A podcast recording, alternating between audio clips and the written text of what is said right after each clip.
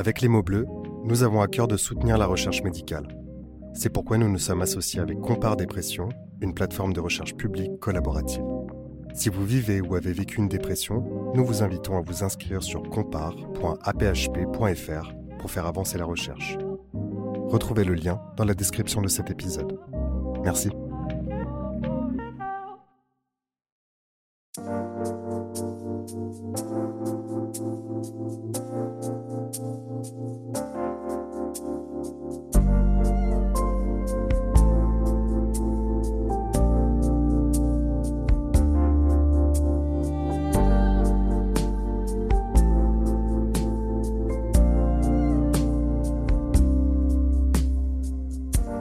Possible de mettre certains éléments du réel sur la table commune pour en discuter, il y en a d'autres qui ne se partagent pas.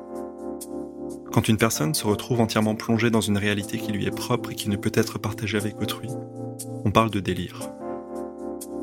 Étymologiquement, le délire renvoie à l'idée d'une sortie de piste, d'un déraillement. Sortir du sentier de la réalité peut mener à un long voyage, loin des siens et loin de soi. Comment garder la trace d'une expérience aussi intense quand on n'en a quasiment plus aucun souvenir, si ce n'est la douleur? Sur les conseils d'un ami, notre invité a décidé de faire le récit de ce voyage, en collectant autant d'informations qu'elle le pouvait auprès de son entourage.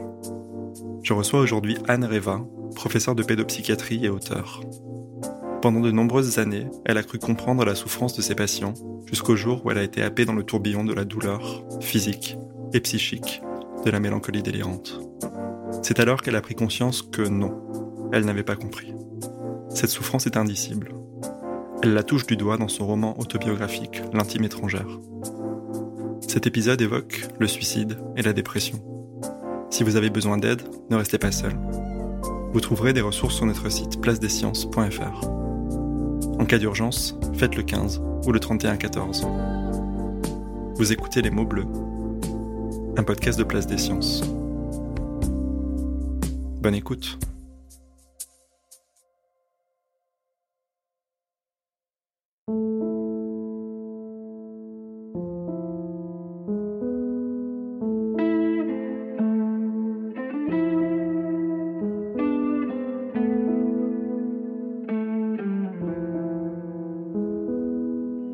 Bonjour Anne.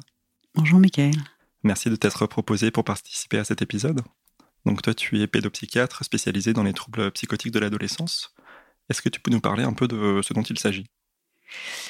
Alors, euh, je suis pédopsychiatre, je suis prof de pédopsie à l'Université de Paris et chef de service à l'hôpital d'Argenteuil, où on reçoit euh, le tout venant de la psychiatrie sévère de l'adolescence, mais on a en effet développé euh, plutôt une expertise sur les troubles psychotiques qui commencent même avant l'adolescence et qui peuvent se déclarer à n'importe quel moment de, de l'adolescence. Alors, ce sont des états de désordre qui touche à la fois la pensée, les émotions, le comportement, qui émergent euh, autour de la révolution pubertaire ou bien qui s'inscrivent dans des histoires de pathologie de l'enfance qui vont être comme ça euh, très désorganisées autour de la révolution pubertaire c'est selon l'orientation théorique qu'on garde, soit on a une hypothèse très forte du côté d'une vulnérabilité biologique, génétique et la, la, rencontre avec des facteurs environnementaux, qu'ils soient sociaux, psychologiques,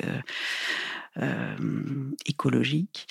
Et donc, ce modèle-là est, est, un modèle sur lequel je ne vais pas forcément détailler les choses parce qu'il y a, il y a une autre manière d'envisager les problématiques psychotiques de l'adolescence autour euh, de la vie psychique de l'adolescence, de ce que c'est euh, la construction identitaire de l'adolescent, de ce que c'est l'organisation euh, progressive d'un sujet et de son rapport au monde, avec à un moment une sorte de fissure de cette, de cette vie psychique, une non-intégration des données qui sont des données internes radicales par la poussée pubertaire et le, sujet est, euh, du fait d'une précarité interne forte, ne va pas être en mesure d'intégrer les multifacettes identitaires qui le concernent.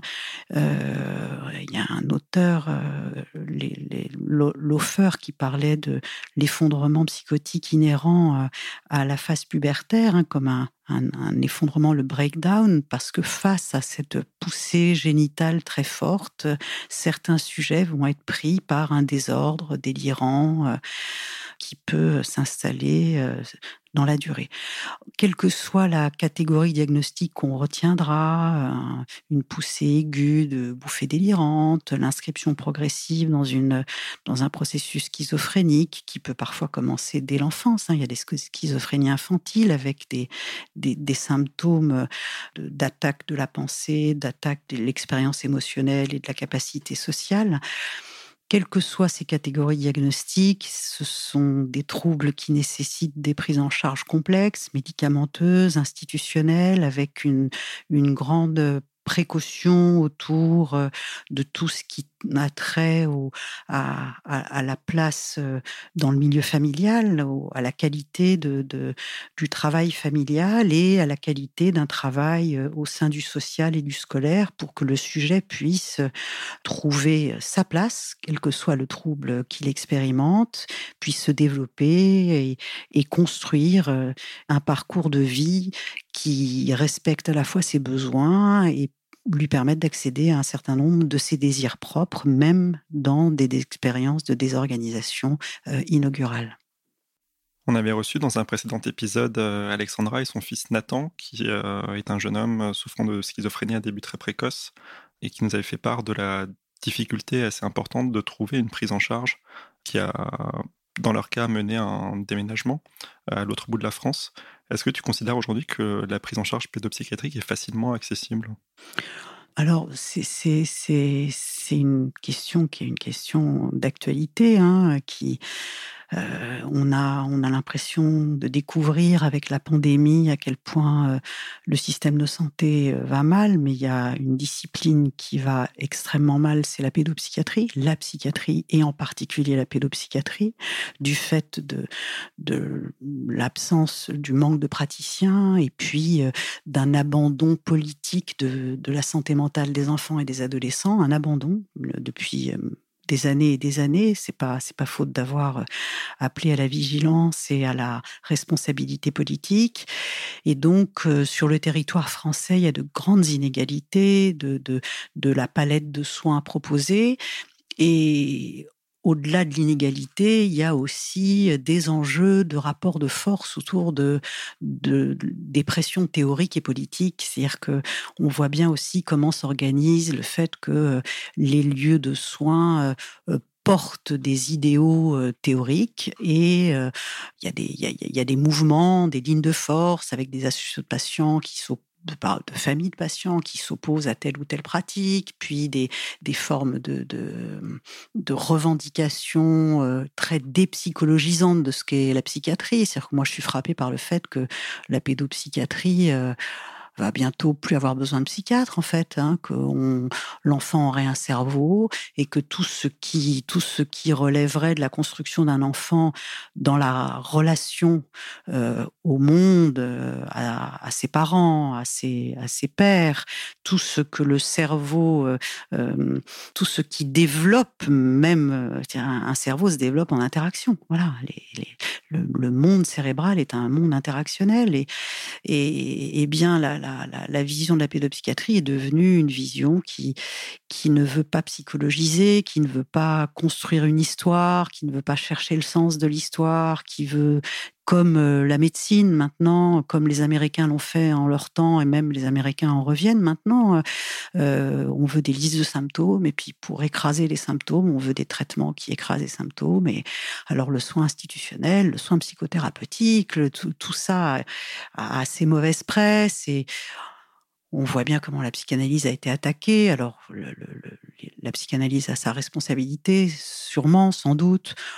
Euh, mais bon, les, attaques disent aussi quelque chose de comment on pense la souffrance psychique, quoi. La souffrance psychique euh, euh, se, visualise par des connexions neuronales. C'est mal connaître ce que c'est une existence humaine. Une existence humaine, c'est une expérience. C'est quelqu'un dans son histoire avec son expérience. Et bien sûr que c'est biologique aussi, et nous sommes des êtres de biologie, personne ne pourra dire le contraire. Mais nier euh, le fait que le soin passe aussi par l'expérience euh, relationnelle, la transformation dans la relation de soin, et donc la nécessité en pédopsychiatrie et en psychiatrie d'avoir des êtres humains qui mettent au service du patient leur capacité relationnelle étayée par de la théorie pour transformer la souffrance et les symptômes, ne pas vouloir entendre parler de ça, bah, c'est sacrifier euh, la souffrance des patients et les stigmatiser encore plus. Tu as dit euh, plusieurs mots, symptômes, expérience, souffrance, euh, stigmatisation. on sait que dans la théorie de la Gestalt, le tout est plus que la somme de ses parties. et justement, ce qu'on a tendance à faire aujourd'hui, c'est de considérer la souffrance psychique comme une liste de symptômes qui seraient les parties. Euh, mais il y a quelque chose qui lie tout ça finalement et qui, euh, mais qui est la souffrance psychique. Quelle représentation on en a aujourd'hui quand on est professionnel de santé de cette souffrance psychique? Alors, euh, je vais différencier. Enfin, je vais faire deux types de réponses. Une réponse très centrée sur ma place de pédopsychiatre et, et ce que j'observe des soignants de mon service, par exemple. Moi, j'ai j'ai passé, euh, enfin, je, suis, une, comme on dit, une pédopsychiatre euh, mûre maintenant. Enfin, je suis une femme, euh, voilà, d'âge mûr largement, et je me suis toujours mobilisée pour euh, parce que j'ai été très sensibilisée au fait qu'il y avait quelque chose de l'expérience. C'est ce qui m'intéresse, c'est l'expérience, c'est ce qu'on vit, comment on le vit et comment on le raconte. Donc ça, c'est pas que du symptôme, c'est aussi euh, la, perception et le récit sur un rapport au monde et, et, aux autres. Et donc été très sensibilisée par tout ça. C'est pour ça que j'ai fait de la pédopsychiatrie parce qu'il y avait, il y a un enfant, il y a une famille, il y a des, il y a des, il y a, il y a des générations, il y a, il y a tout un environnement. Donc il y a, il y a une richesse expérientielle euh, très intense. Donc, euh, comme pédopsychiatre, j'ai beaucoup insisté sur le plan institutionnel auprès des soignants pour les accompagner dans la, leur capacité à, à, ne pas fuir devant la souffrance, à au contraire euh, se, se demander toujours comment on la repère, qu'est-ce qu'on en fait, D'ailleurs, est-ce qu'il faut en faire quelque chose? Qu'est-ce que ça veut dire? Qu'est-ce que c'est une relation de soins? Qu'est-ce que c'est bah, être être ensemble? Est-ce que c'est partager un moment? Est-ce que c'est se parler? Est-ce que c'est euh, donner le médicament? Qu'est-ce qui se passe dans ces moments interactionnels? Qu'est-ce que la rencontre a de transformatrice? Donc la souffrance pour moi était euh, euh, la préoccupation pour euh, que les soignants soient des, bons soignants dans un service de pédopsychiatrie. Donc on, en parlait beaucoup. Voilà à quoi, comment le, le, patient communique sa souffrance, qu'est-ce qu'il en dit, s'il n'en parle pas, à quoi on la repère, comment on l'apaise moi, j'ai toujours dit que la nécessité d'apaisement de la souffrance, c'était une exigence éthique. Quoi. On ne peut pas laisser les patients euh, submergés par l'angoisse, euh, par le... c'est pas possible. Voilà, c'est pas possible. Donc, c'est une ligne de force de mon engagement clinique. Et donc, j'ai vu des soignants. Euh, avec moi s'engager là-dedans. Voilà. Et, moi, je, j'ai beaucoup de plaisir à Argenteuil. Je trouve que c'est vraiment une équipe de soignants très. J'aime leur, j'aime leur manière de faire. J'aime, j'aime ce qu'on a fait, ce qu'on a construit ensemble. Je trouve ça assez émouvant d'ailleurs, parce que pour moi, on, on a, on a réussi. On a, je pensais avoir réussi à à, garder notre, notre vigilance et notre volonté de, de, de ne pas ignorer cette dimension de souffrance. Alors souffrance en même temps, c'est un mot qui veut pas dire grand-chose parce que on souffre, euh, tout le monde souffre. Hein.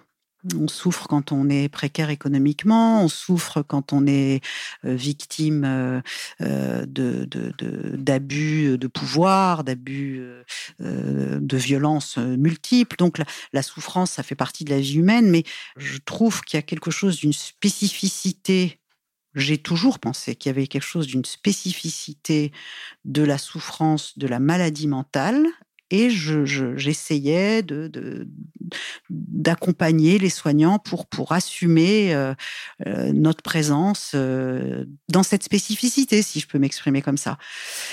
Oui, je pense qu'il y a quelque chose, c'est pas pareil, voilà. Je, j'ai, toujours pensé ça, que c'était pas pareil, mais je me suis un peu trompée en, en pensant que on avait mené un travail presque abouti. Je me suis rendu compte que je m'étais un peu trompée. Justement, c'est intéressant parce que ta réponse est formulée au passé. Euh, donc, ce qui implique que tu as changé d'avis depuis sur cette question-là. Est-ce qu'il y a eu un événement qui a déclenché euh, cette prise de conscience et finalement ce changement de paradigme dans la, représentation de la souffrance? Alors, il s'est passé quelque chose. Euh, j'ai fait une analyse personnelle, donc euh, j'avais déjà fait un travail sur euh, la question de, mes propres nœuds de, souffrance éventuelle. Hein, donc ça, mais c'était pas la souffrance de la maladie mentale. Donc euh, il n'y avait pas de, représentation au plus proche possible. Il y a quelques années, j'ai eu un problème somatique, une, banale péricardite après une infection virale pulmonaire. La péricardite a été soignée. Et puis pendant deux années, j'ai eu des douleurs cardiaques euh, très très très envahissantes. Et donc on a euh, on a diagnostiqué euh, avec une IRM que j'avais une péricardite chronique, c'est-à-dire le, le, cœur enveloppé dans une par, une enveloppe fine et souple qui s'appelle le péricarde, ben en fait, le péricarde est suffisamment souple pour bouger avec les mouvements du cœur. Ben là, il y a une partie du péricarde qui était collée sur le cœur, ce qu'on appelle une péricardite chronique, et ça pouvait expliquer ces douleurs traînantes, parfois très envahissantes, et puis avec des moments de très très grande fatigue. Donc deux années comme ça. Euh, et puis bon, voilà quoi, comme tout le monde, on vit, on a, on a, on vit, euh, on a la, vie affective, familiale, le travail, les contraintes, et puis ces, ces fameuses douleurs. Et puis au retour d'un été, euh, l'été 2019, euh, là, je n'avais plus aucune énergie physique. J'avais mal, mais j'avais une un tel épuisement, je comprenais pas. Je me disais, c'est pas possible, cette péricardite chronique est en train de me, de me vidanger. Et euh, j'ai un ami neurologue, spécialiste de la douleur, qui me dit, va voir, euh, je, connais une acupunctrice dans un centre antidouleur à Sainte-Anne qui est très bien. Elle va t'aider à soulager ta douleur et à te redonner un peu d'énergie. Donc je vais voir cette acupunctrice, elle me dit, mais là, il n'y a plus aucune énergie vitale, je ne sais pas ce qui vous arrive, mais il n'y a plus d'énergie vitale. J'écoute, ça me passe un peu à côté. Et en quelques semaines, j'ai été observatrice de quelque chose qui m'a échappé. J'ai eu d'abord des idées suicidaires, ce qui n'est pas mon mode. Je suis quelqu'un avec une joie fondamentale. Idées suicidaires qui m'ont surprise avec scénario que j'ai repoussé avec euh, honte et culpabilité. Et puis là, il y a eu euh, un peu, j'ai perdu le contrôle, euh, je mangeais plus. Il a fallu quand même que j'aille voir un psychiatre. Et quand vous êtes prof de pédopsie, que vous voyez que les choses vous échappent, vous savez pas trop vers qui vous tournez. J'ai un peu piteusement demandé de l'aide d'un collègue. Il m'a prescrit des antidépresseurs. J'étais déjà en fait très déprimée. Il m'a prescrit des antidépresseurs, je n'ai pas répondu. Il a doublé la dose, je n'ai pas répondu.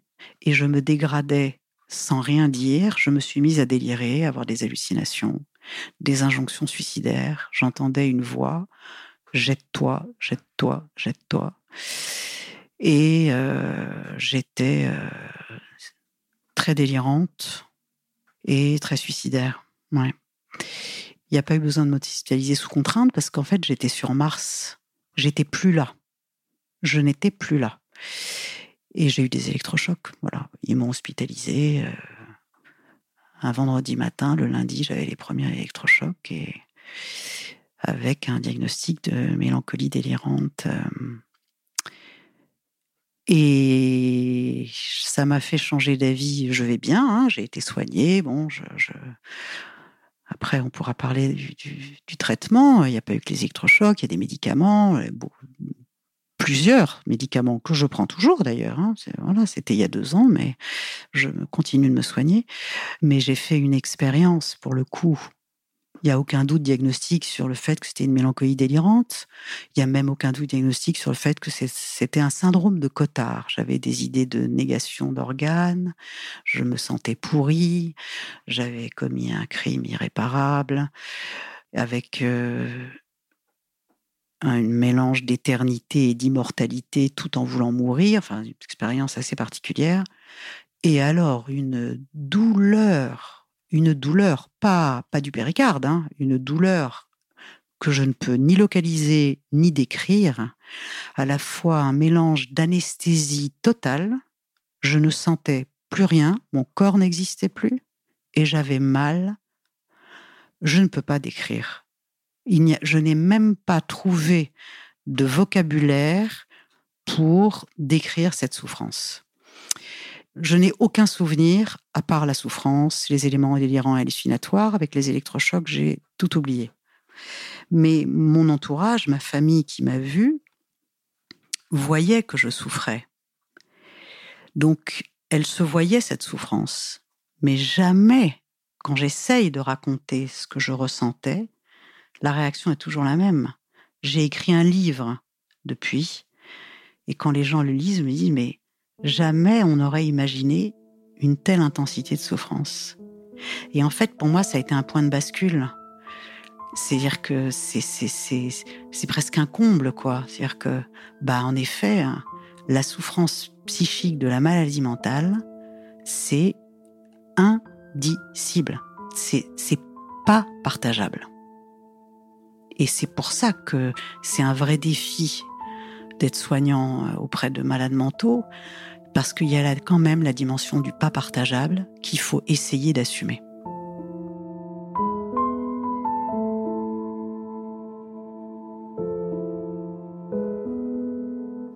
tu nous fais part de, cette expérience euh, inhumaine, comme tu dis.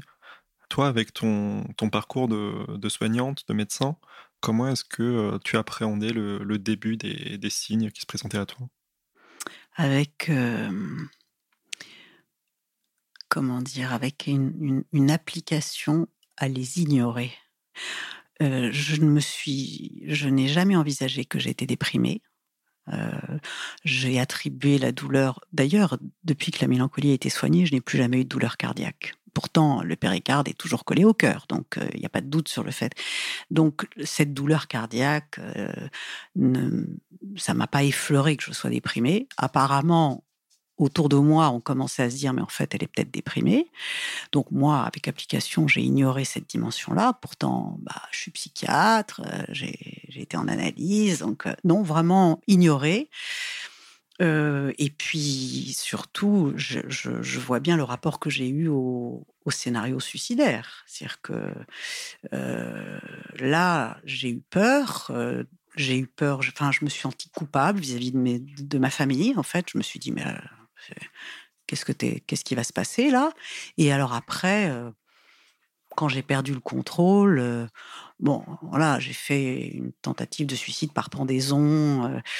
Euh, les autres n'existent plus parce qu'il y a ça aussi dans la souffrance psychique qui m'a beaucoup frappé et que je savais comme soignant, c'est-à-dire que le patient est, est dans un monde symptomatique qui l'isole de la possibilité d'être en lien, quels que soient les symptômes d'ailleurs. Hein, euh, on parle, je sais pas, la question de la dépression, la psychose, la névrose. Il y a quelque chose d'un enfermement dans une espèce de bulle qui, qui rend, euh, qui l'isole, et où finalement le monde, le, monde, les autres euh, existent entre guillemets de moins en moins. Alors là, moi, j'ai vraiment fait cette expérience où c'est très impressionnant les autres n'existaient plus du tout, jusqu'à ce que je ne les reconnaisse même pas. C'est-à-dire qu'il y, a, un moment de glissement où euh, l'autre n'existe tellement plus que je ne le reconnais pas. Et, donc, euh, il y a vraiment quelque chose euh, où je crois que quand on est psychiatre, c'est pas facile de demander de l'aide quand il y a une souffrance morale. Euh, on, est, on se sent aussi stigmatisé finalement que les autres. Moi, j'ai eu une fois que, que, le traitement par les électrochocs avait été, avait été réalisé, j'avais très honte en fait. Hein. J'ai eu honte vraiment longtemps. Maintenant, je n'ai plus honte.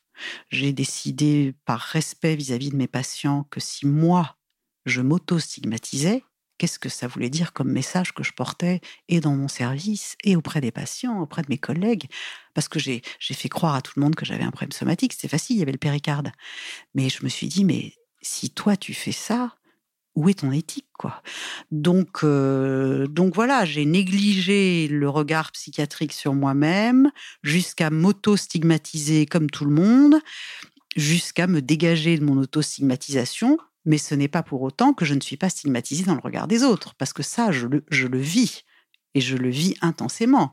C'est-à-dire que le fait d'avoir eu un trouble psychiatrique sévère, on vous parle plus de la même manière, on vous regarde plus de la même manière.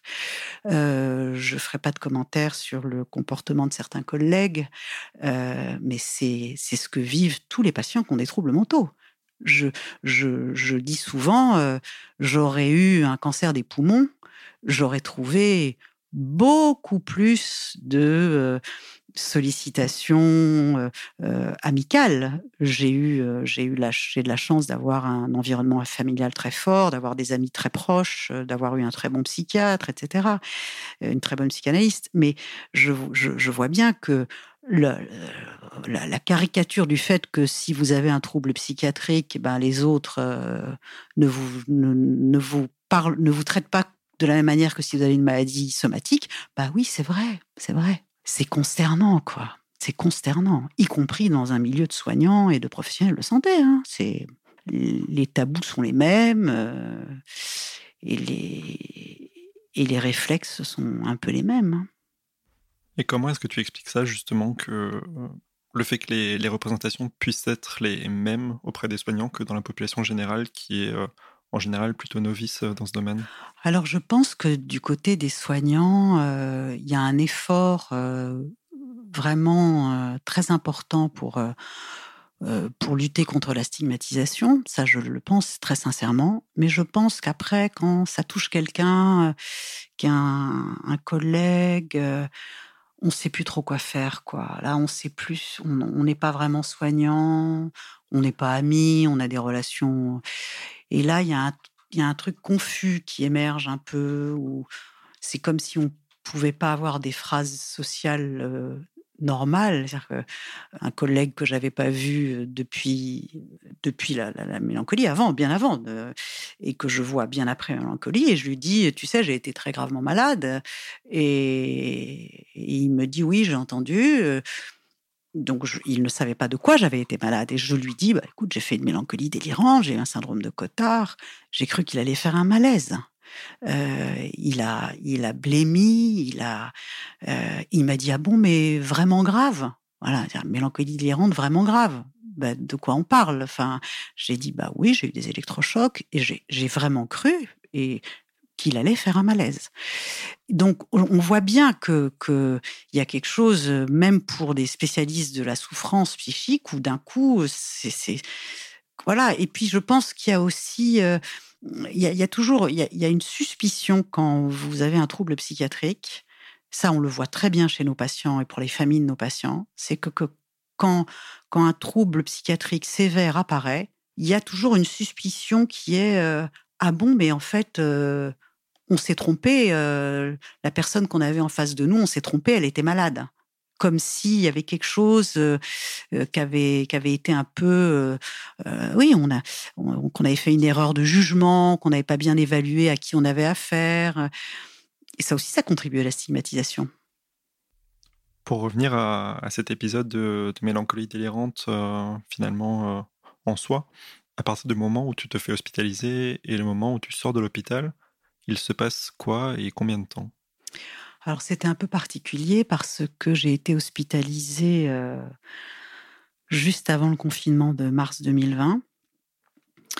Et donc, pour me protéger professionnellement, on a décidé, enfin, j'étais un paquet, donc on pouvait me mettre, on aurait pu me mettre n'importe où, c'était pareil. Je ne savais pas du tout où j'étais. Enfin, si, je savais où j'étais, j'étais ailleurs.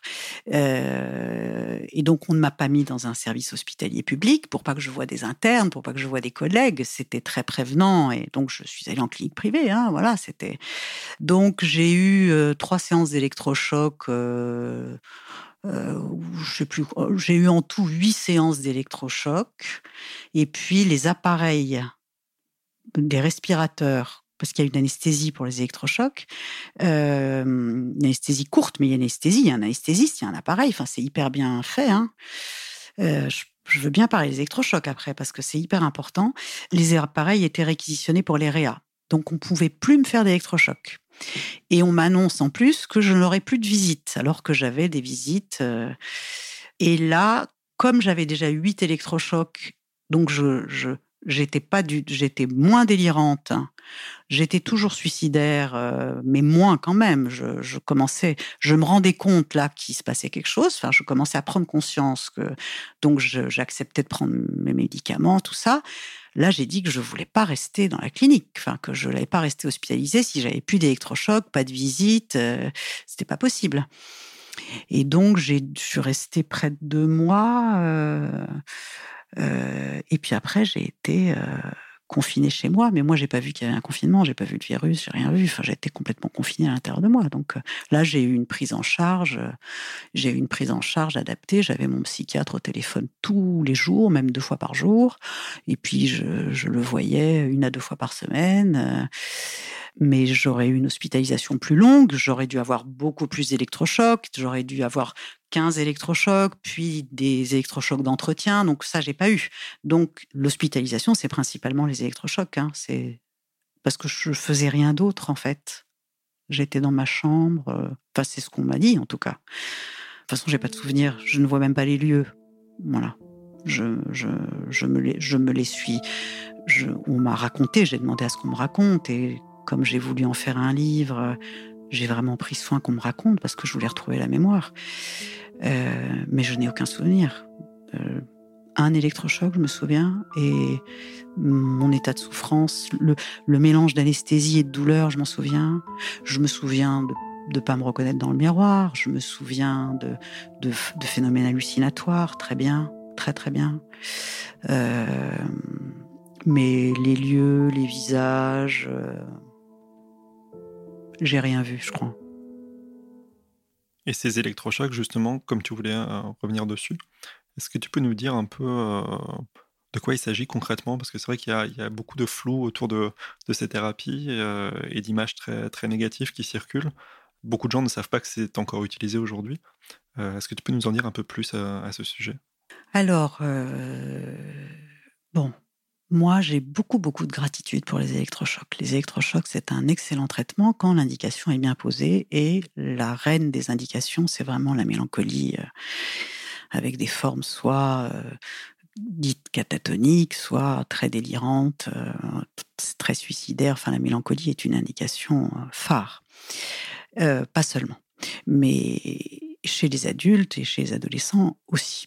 Et c'est un traitement qui a très mauvaise presse parce que, parce que les gens ne savent pas comment ça se déroule maintenant. Il y a eu une caricature euh, qui est une caricature qui est liée à l'histoire des électrochocs. Au départ, euh, euh, la provocation des crises d'épilepsie était faite un des effets secondaires, c'est ça aussi, je pense. C'est vrai qu'il y a beaucoup d'effets secondaires, on en parlera. Mais donc euh, la, littérature, le cinéma ont, beaucoup expliqué à quel point les électrochocs au début de leur histoire étaient violents, parce que les crises d'épilepsie étaient faites sans anesthésie, que les gens souffraient beaucoup, que que, ça fait mal, que voilà, euh, que ça a des effets secondaires. Euh, de douleur euh, et puis des effets secondaires sur la mémoire. Bon, et puis la technique a beaucoup évolué. Les crises d'épilepsie provoquées sont de durée très courte, sous une anesthésie.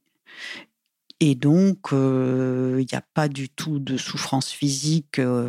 Tout est fait pour qu'il y, y ait une myorelaxation. Il y a du curare qui est en même temps injecté avec le produit d'anesthésie. Donc, ça dure, ça dure cinq minutes. La crise, elle dure une vingtaine de secondes avec l'idée d'une par la crise d'épilepsie de, de, de, modifications qui permettent la sécrétion de neurotransmetteurs qui, là, resituent sur un plan strictement biologique un, équilibre qu'il n'y a plus et, et, de, et de déficit de sécrétion qui, au contraire, là, se remettent en... Euh, bon, mon fort, c'est pas la biologie du cerveau, mais c'est donc je n'irai pas plus loin dans les explications, mais en tout cas, les électrochocs. Maintenant, quand l'indication est bien posée, c'est très efficace, ça sauve les patients. Et puis, ça, vraiment, ça sauve les patients. Et puis, dans les dépressions très résistantes aussi, pas que mélancoliques, les dépressions qui échappent à tout traitement médicamenteux, euh, les électrochocs peuvent avoir une indication. Bon. Bon, alors, c'est pas rien. C'est vrai. Je, dis souvent en rigolant que je ne sais pas si on m'avait proposé de faire des électrochocs, si j'aurais accepté. Euh, on m'a proposé de faire des électrochocs et j'ai accepté. Donc euh, j'étais ailleurs, donc j'ai accepté. Je me suis jamais opposée. les électrochocs, c'est tout de suite efficace. Je sortais de l'électrochoc, j'étais plus délirante, j'avais des états d'euphorie même. Et puis en deux, trois jours, ça recommençait. Et donc, entre deux, séances d'électrochoc, je, je voulais plus y aller, quoi. Je me disais, bah non, je. Mais bon, je me redégradais et là, je, je me laissais faire. Aucune opposition. Aucune opposition. Après, il y a des effets secondaires. Alors moi, j'ai des effets secondaires. Il y a des gens qui ne supportent pas les effets secondaires. Il y a voilà, euh, les effets secondaires sur la mémoire. Alors on dit euh, classiquement que c'est surtout sur la mémoire de, la période de la crise euh, psychiatrique, enfin qu'on oublie ce qui s'est passé, comment ça s'est passé, les symptômes. Pas que, pas que. Moi j'ai une mémoire qui il y a des choses que j'ai oubliées qui sont la période c'est sûr je vois plus rien mais ça à la limite parfois je me dis bah c'est peut-être pas plus mal. J'ai pas besoin de me trimballer euh, tout ça parce que quand je vois l'état de mon entourage à l'évocation des souvenirs de la période, je me dis franchement, finalement, d'avoir oublié beaucoup, c'est peut-être pas plus mal. Euh, mais j'ai oublié d'autres choses, des choses de ma vie, de mon histoire, de la vie de mes proches. J'ai oublié. Bon. Euh, et puis j'ai des difficultés de mémorisation aussi. Bon, que j'ai eu beaucoup de mal à accepter.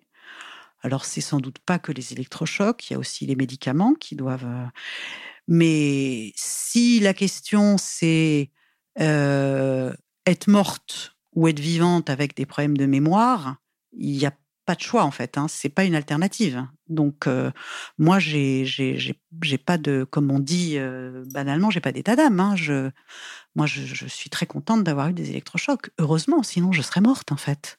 Donc euh, il faut, faut faut que les gens se rendent compte que c'est un c'est un bon traitement. Bien sûr c'est un traitement entre guillemets qui a les habits de la radicalité, mais en fait ce qui est radical et ce qui est euh, effroyable, c'est ce qu'on vit, c'est pas l'électrochoc en fait.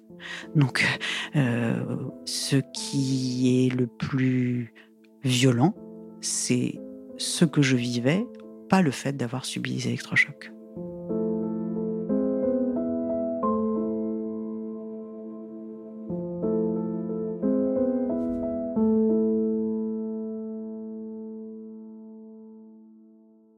Tu nous as dit avoir encore quelques euh, souvenirs très éparses euh, de certaines sensations que tu pouvais avoir. Quand tu te les remémores aujourd'hui, ça te fait quoi? Est-ce qu'on arrive vraiment à se les remémorer dans sa chair? Est-ce qu'on ressent à nouveau les sensations? Euh, Est-ce que c'est plus flou, du type d'image, un peu comme si on voyait une photo? Et quel regard est-ce que tu portes aujourd'hui dessus maintenant que, que tu es rétabli? Euh, ben, double regard. Il y a un regard où je me dis, euh, pourvu que ça revienne pas, parce que j'en garde quand même une intensité de sensation très forte. Et vraiment, euh, la, première réaction quand ça me retraverse, je me dis vraiment, faut, faut pas que ça recommence. Quoi. Voilà. Euh, après, je fais, je fais une sorte de travail euh, avec moi-même, et c'est très intéressant parce que, enfin, c'est un travail sur la vie pour les pour les patients aussi, sur euh, sur sur sur la vie en général, sur l'existence humaine c'est quoi la différence entre se souvenir de quelque chose Est-ce que quand on s'en souvient, on le vit encore? Dans le trauma, c'est ce qu'on dit, qu'en fait, il n'y a pas de souvenir, on continue de vivre les scènes. Pour ces expériences-là, en particulier les expériences hallucinatoires, euh, je suis pense quand même que maintenant ce sont des souvenirs, mais quand ce sont des souvenirs, euh, la charge émotionnelle est quand même très intacte. Donc je suis pas hyper à l'aise. Donc je, je, je, suis très rassurée parce que je vais bien, que j'ai toujours mon, excellent psychiatre, que je prends les traitements, que, euh, que j'ai clarifié un certain nombre de réflexions, puisque j'ai quand même insisté sur le fait que pour moi, euh, la, souffrance psychique, ça, ça c'est un sujet dans une histoire. Hein. Donc moi, je travaille aussi la réflexion sur euh, quelle est la place de toute cette expérience dans mon histoire. Si je le pense pour les patients, je le pense aussi pour moi-même, d'historiciser tout ça. Donc malgré toutes ces choses qui sont très positives, c'est vrai que je suis pas complètement détendue. Enfin, je peux pas dire le contraire. Et c'est vrai que quand je suis à l'hôpital, euh, dans les temps institutionnels, euh, réfléchir sur la, prise en charge de certains patients euh, qui vont très mal, sur leur traitement, sur leur projet de soins. J'ai des moments de, perplexité qui sont, voilà, sur lesquels je, je, je fais attention, mais quand les infirmières racontent euh, la journée d'un patient et décrivent euh, à quoi ressemblait la souffrance du patient ce jour-là, bah oui, je vois quoi. Mmh. Quand, enfin, je dis je vois, c'est une métaphore. Enfin, je, je sens. Mmh.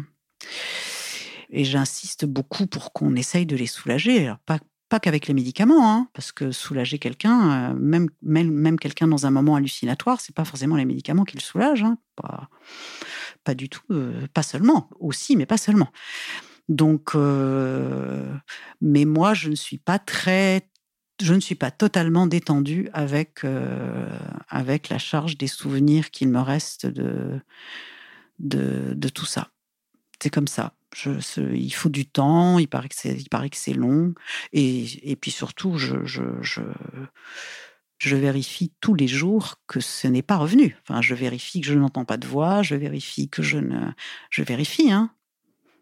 Même si je sais que c'est sans doute inutile, mais je vérifie. Tu as parlé de d'intégrer cette expérience dans ton histoire personnelle, globale, et justement tu as fait la démarche euh, d'en faire un livre. Est-ce que tu peux nous dire comment cette, euh, finalement cette décision a été prise euh, à titre personnel de, coucher sur papier cette histoire? Je, n'avais pas du tout décidé d'écrire. J'écris des romans. J'ai déjà publié plusieurs romans, euh, donc en général, euh, j'ai un rapport littéraire à l'existence. Tout ce que je fais me nourrit pour écrire aussi. J'avais jamais fait, j'avais jamais écrit de récit ni autobiographique ni à tonalité sur la psychiatrie. Je fais des, des romans, voilà. Mais c'est vrai que, bah, voilà, je me nourris de, qui je suis. C'est normal. Hein. quand on écrit, on fait toujours ça. Mais là, j'avais pas décidé du tout d'écrire. Euh, du tout. J'ai un chien, bon, voilà, qui a un éducateur canin, et cet éducateur canin, qui est un homme que j'aime beaucoup, qui est devenu un ami, je l'ai vu avant de tomber malade, je l'ai vu à la sortie de l'hôpital pour s'occuper de mon chien, et il m'a énormément soutenu. Et c'est lui qui m'a dit un jour, euh, alors qu'il me voyait très mal, qui m'a dit euh, Vous devriez écrire tous les jours obligez-vous à écrire tous les jours. Et franchement, j'étais dans un état où j'avais pas possibilité, je l'envisageais même pas. Et je me suis obligée et je me suis dit, je vais essayer d'écrire ce dont je me souviens. Donc ça a été un peu pauvre. Et comme je me rendais compte que je me souvenais de rien, j'ai décidé d'interviewer mon entourage et de les enregistrer pour essayer de reconstruire. Et c'est comme ça que finalement j'ai écrit pour euh, plonger dans cette expérience dont je n'avais pas de souvenir ou des bribes effroyables. Et euh, c'est devenu un livre. Voilà, c'est devenu un livre. Mais c'était pas anticipé comme ça. Et puis, comme progressivement, euh, je l'ai envoyé à mon éditrice, en me disant elle va jamais prendre un livre pareil. Voilà, jamais. C'est un texte euh, quand même sur, sur la folie, quoi. Hein. Euh, c'est pas. Et elle, tout de suite, elle a dit je le prends, c'est un très beau texte.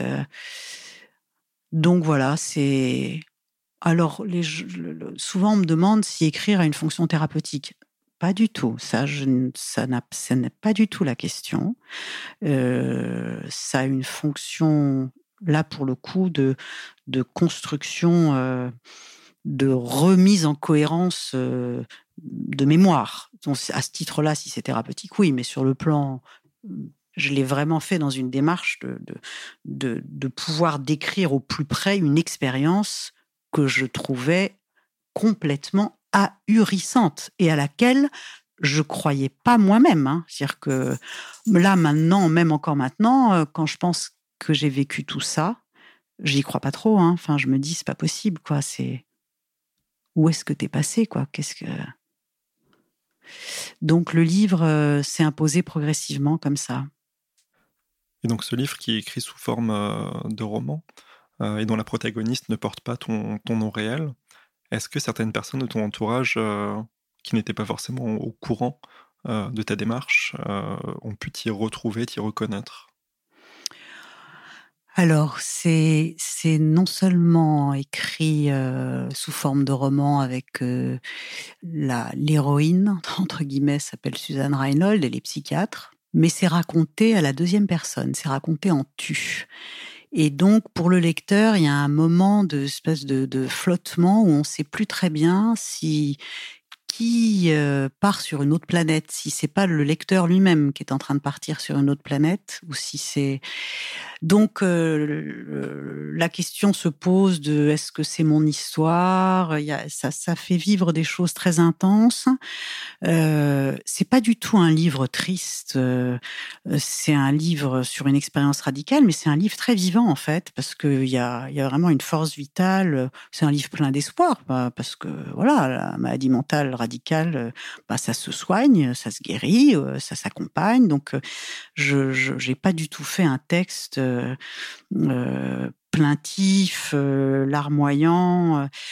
Et ceux qui l'ont lu, qui savaient pas, ont été un peu sidérés par l'intensité de la souffrance et m'ont demandé si c'était autobiographique. Bah, j'ai dit bah oui. Voilà. Mais j'en ai fait un objet littéraire. Je tiens au fait que ce soit un objet littéraire. En fait, ce n'est pas un témoignage. Parce que si j'avais voulu faire un témoignage, j'aurais écrit un article dans un journal. Ce qui arrive, moi, je connais un, psychiatre américain qui a des troubles psychiatriques sévères. Il, publie dans, une revue régulièrement la description de l'évolution de son état clinique. Il le fait très bien.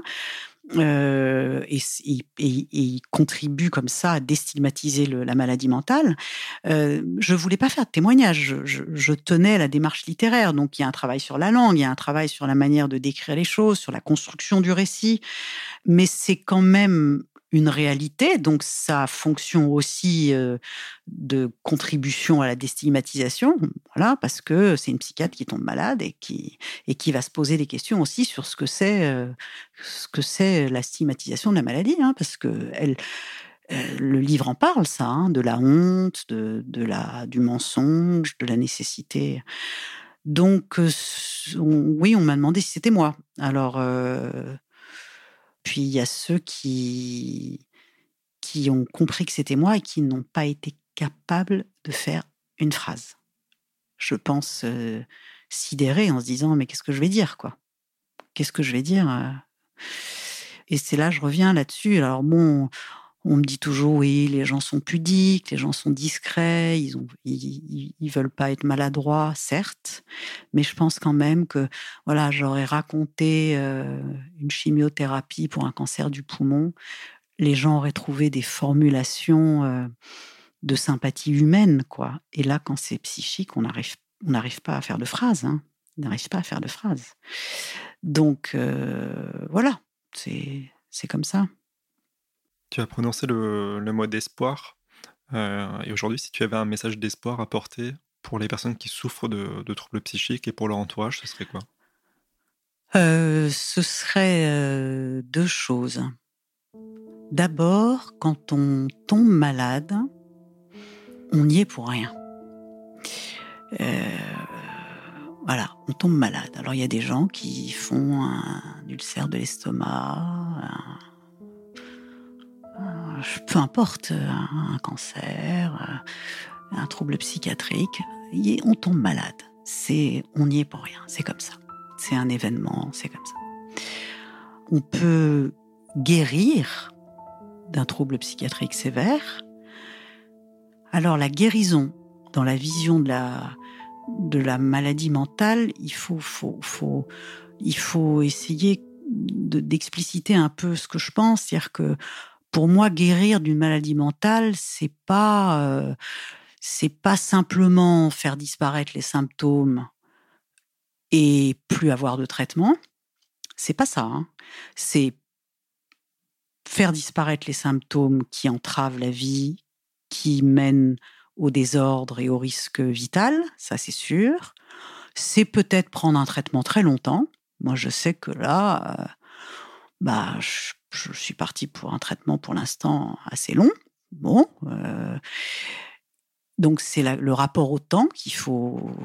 La guérison, ce n'est pas euh, on-off, quoi. Hein, et il n'y a plus de médicaments, il n'y a plus de soins. Non, la psychiatrie, c'est un rapport au temps différent. Et la guérison, c'est aussi parfois découvrir que on a des choses à l'intérieur de soi qui sont des zones de fragilité, qui ne sont pas des symptômes au sens de la production pathologique, mais qui vont rester là, quoi, qui, qui nous constituent. Donc c'est pas, on, ne guérit pas, euh, on ne guérit pas au sens psychiatrique comme on imagine guérir au sens médical, comme quand on vous dit là vous êtes en rémission, là vous êtes complètement guéri, il y a plus de cellules, il y a plus de ceci. C'est pas pareil. La psychiatrie, il peut vous rester des tas de choses à l'intérieur de vous qui ne sont pas de la symptomatologie pathologique, mais qui sont des, des, des, des lignes de force euh, intimes qui, qui vous restent, quoi. Voilà, et avec laquelle vous construisez votre, votre histoire. Donc l'espoir, c'est d'avoir euh, un regard euh, pas trop disqualifiant sur soi-même, c'est-à-dire bah, on est tombé malade, on est tombé malade, quoi. Hein. voilà. Et on ne choisit pas comment on tombe malade. Hein. Et l'espoir, il est du côté que on peut, on peut guérir, dans, le sens complexe et intense du mot guérison on a les moyens, la psychiatrie a les moyens de guérir les patients, de les accompagner, de leur permettre de vivre mieux. Donc il y a des pathologies plus ou moins sévères. évidemment, les schizophrénies multirésistantes euh, n'ont pas la même vie que les patients mélancoliques qui ont des électrochocs. Hein. Moi, je, typiquement, c'est une pathologie qui se soigne. Donc, bien sûr, les patients bipolaires ont des traitements qui permettent de vivre euh, quasiment normalement s'ils sont stabilisés. Donc, donc, il y a des pathologies où c'est plus ou moins compliqué, c'est sûr. Mais il y a, la psychiatrie a les moyens. Si elle avait les moyens humains, elle aurait vraiment les moyens de guérir et de soigner. Bon, là, on est sur un champ politique et social autre. Mais l'espoir, c'est que, voilà, on, faut, faut, faut un peu se laisser faire et il faut trouver quelqu'un en, qui on a confiance, hein, parce que ça, c'est un vrai enjeu. Le, le soin psychiatrique est un soin tellement relationnel que si vous n'êtes pas engagé dans une relation de confiance avec celui qui gère votre votre vie psychique euh, à partir de l'effondrement, vous n'allez pas pouvoir guérir. Ça, c'est une donnée, c'est vrai. Il faut trouver la bonne personne. Ça, c'est pas forcément facile. Hein. Mais oui, de, l'espoir, quoi. Il y a, il y a une, y a, y a... Et puis, il faut s'entourer, il faut se, faut que les familles, euh, faut que les familles s'entourent aussi. Il faut trouver des points d'appui auprès de gens qui, qui veulent bien donner un peu de, de leur soutien. Hein. Soutenir, ça peut être là, vouloir dire qu'on est là, qu'on juste qu'on prend des nouvelles, qu'on vient montrer qu'on est là, quoi. S'il y a besoin de quelque chose, c'est voilà, la, la, maladie mentale a besoin de relations humaines. Le malade a besoin de relations humaines, la famille a besoin de relations humaines étayantes. Euh, mais le, l'espoir serait complet si on nous donnait les moyens de travailler. C'est ça le problème. Le problème actuel, il est là en fait. Hein. Il n'est pas tellement dans la capacité à la psychiatrie de soigner. Elle l'a, mais elle est, elle est attaquée au point de ne plus être en capacité de. Et à ce sujet, justement, on a vu euh, courant 2021 une campagne euh, qui a été menée sur les réseaux sociaux par plusieurs psychiatres euh, pour inviter euh, les, étudiants en médecine à s'engager dans la filière psychiatrie.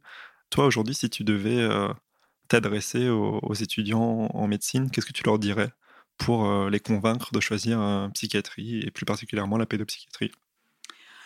Parce que je pense que c'est une spécialité qui permet, comme aucune autre spécialité humaine, de s'engager, si on a le sens de responsabilité, de s'engager auprès des patients dans la construction de ce que c'est d'être vivant. Euh, c'est pas c'est pas métaphorique, c'est-à-dire que euh, les enfants malades ont besoin de trouver une place. Ils sont entravés par des symptômes, par des par des données euh, interactionnelles, sociales, euh, psychoaffectives. Et si on si on n'est pas là pour euh, euh, s'engager auprès d'eux, pour les, les, dégager de ces entraves, ils n'auront pas de place dans la, dans la vie comme elle est là où ils devraient être. Et, et ça, c'est quand même euh, une belle responsabilité, c'est un bel engagement. Il n'y a pas beaucoup de spécialités pour moi qui permettent cette cette implication pour moi, c'est aussi euh, c'est une implication. Euh, euh, c'est une manière aussi de, faire de la politique au sens social du terme, c'est-à-dire que de permettre aux gens de vivre et de vivre le mieux possible dans le monde comme il est, en étant au plus près de leurs besoins, de leurs entraves, en trouvant les leviers, les bons médicaments, bah, c'est un engagement fort, quoi. Et, et je trouve qu'à ce titre, c'est la plus belle des spécialités que, que de pouvoir euh, aider des familles, euh, parce que le, le, quand on décide d'avoir des enfants, on, a tous envie euh, de faire de ce projet de vie quelque chose où on, trouve des sources de, joie, de réalisation. Euh, et, quand, les familles sont traversées par des, effondrements de leurs enfants, par des entraves majeures, de, pouvoir permettre aux parents de repenser ce que c'est des liens, comment on est, comment on se positionne, comment on pense, de quoi il y a besoin ben, c'est un engagement, quoi. C'est un engagement. C'est et je trouve qu'il n'y a pas d'autre, euh, il n'y a pas d'autre spécialité. Et c'est une spécialité qui a mauvaise presse parce que euh, d'abord, comme elle est en manque de moyens, bah, les jeunes étudiants n'ont pas envie d'aller dans des endroits où c'est trop lourd. Et puis, comme la pédopsychiatrie est traversée, comme la psychiatrie, par des enjeux théoriques très forts, les jeunes ont du mal à se dire, bah, c'est sûr que quand vous avez des guidelines sur la chirurgie de la prothèse de hanche, c'est beaucoup plus facile à appliquer que quand vous avez à penser la complexité de l'existence humaine. Mais au lieu de se sentir, euh, et ça c'est notre responsabilité comme psychiatre, senior et enseignant, c'est-à-dire que plutôt que de, leur euh, transmettre de la confusion théorique qui serait, euh, voilà, il y a, y a des théories différentes et finalement elles s'opposent et puis vous devez choisir et puis non, il y a des, l'existence le, humaine c'est complexe, il y a, y a des modalités intégratives de penser le symptôme, la pathologie, l'expression du symptôme et que on n'est pas dans l'idéologie et que quand on est capable de se représenter un sujet, eh ben on n'a pas peur de la complexité et, et on sait euh, comment s'engager pour, euh, avec cette complexité, proposer les soins les plus pertinents possibles. C'est sur ces mots que nous allons conclure notre entretien aujourd'hui, Anne. Merci beaucoup d'avoir euh, participé à cette émission. Et on invite bien entendu tous nos auditeurs à lire ton ouvrage qui s'appelle L'intime étrangère, qui est disponible dans toutes les librairies. Merci beaucoup, Michael. Merci.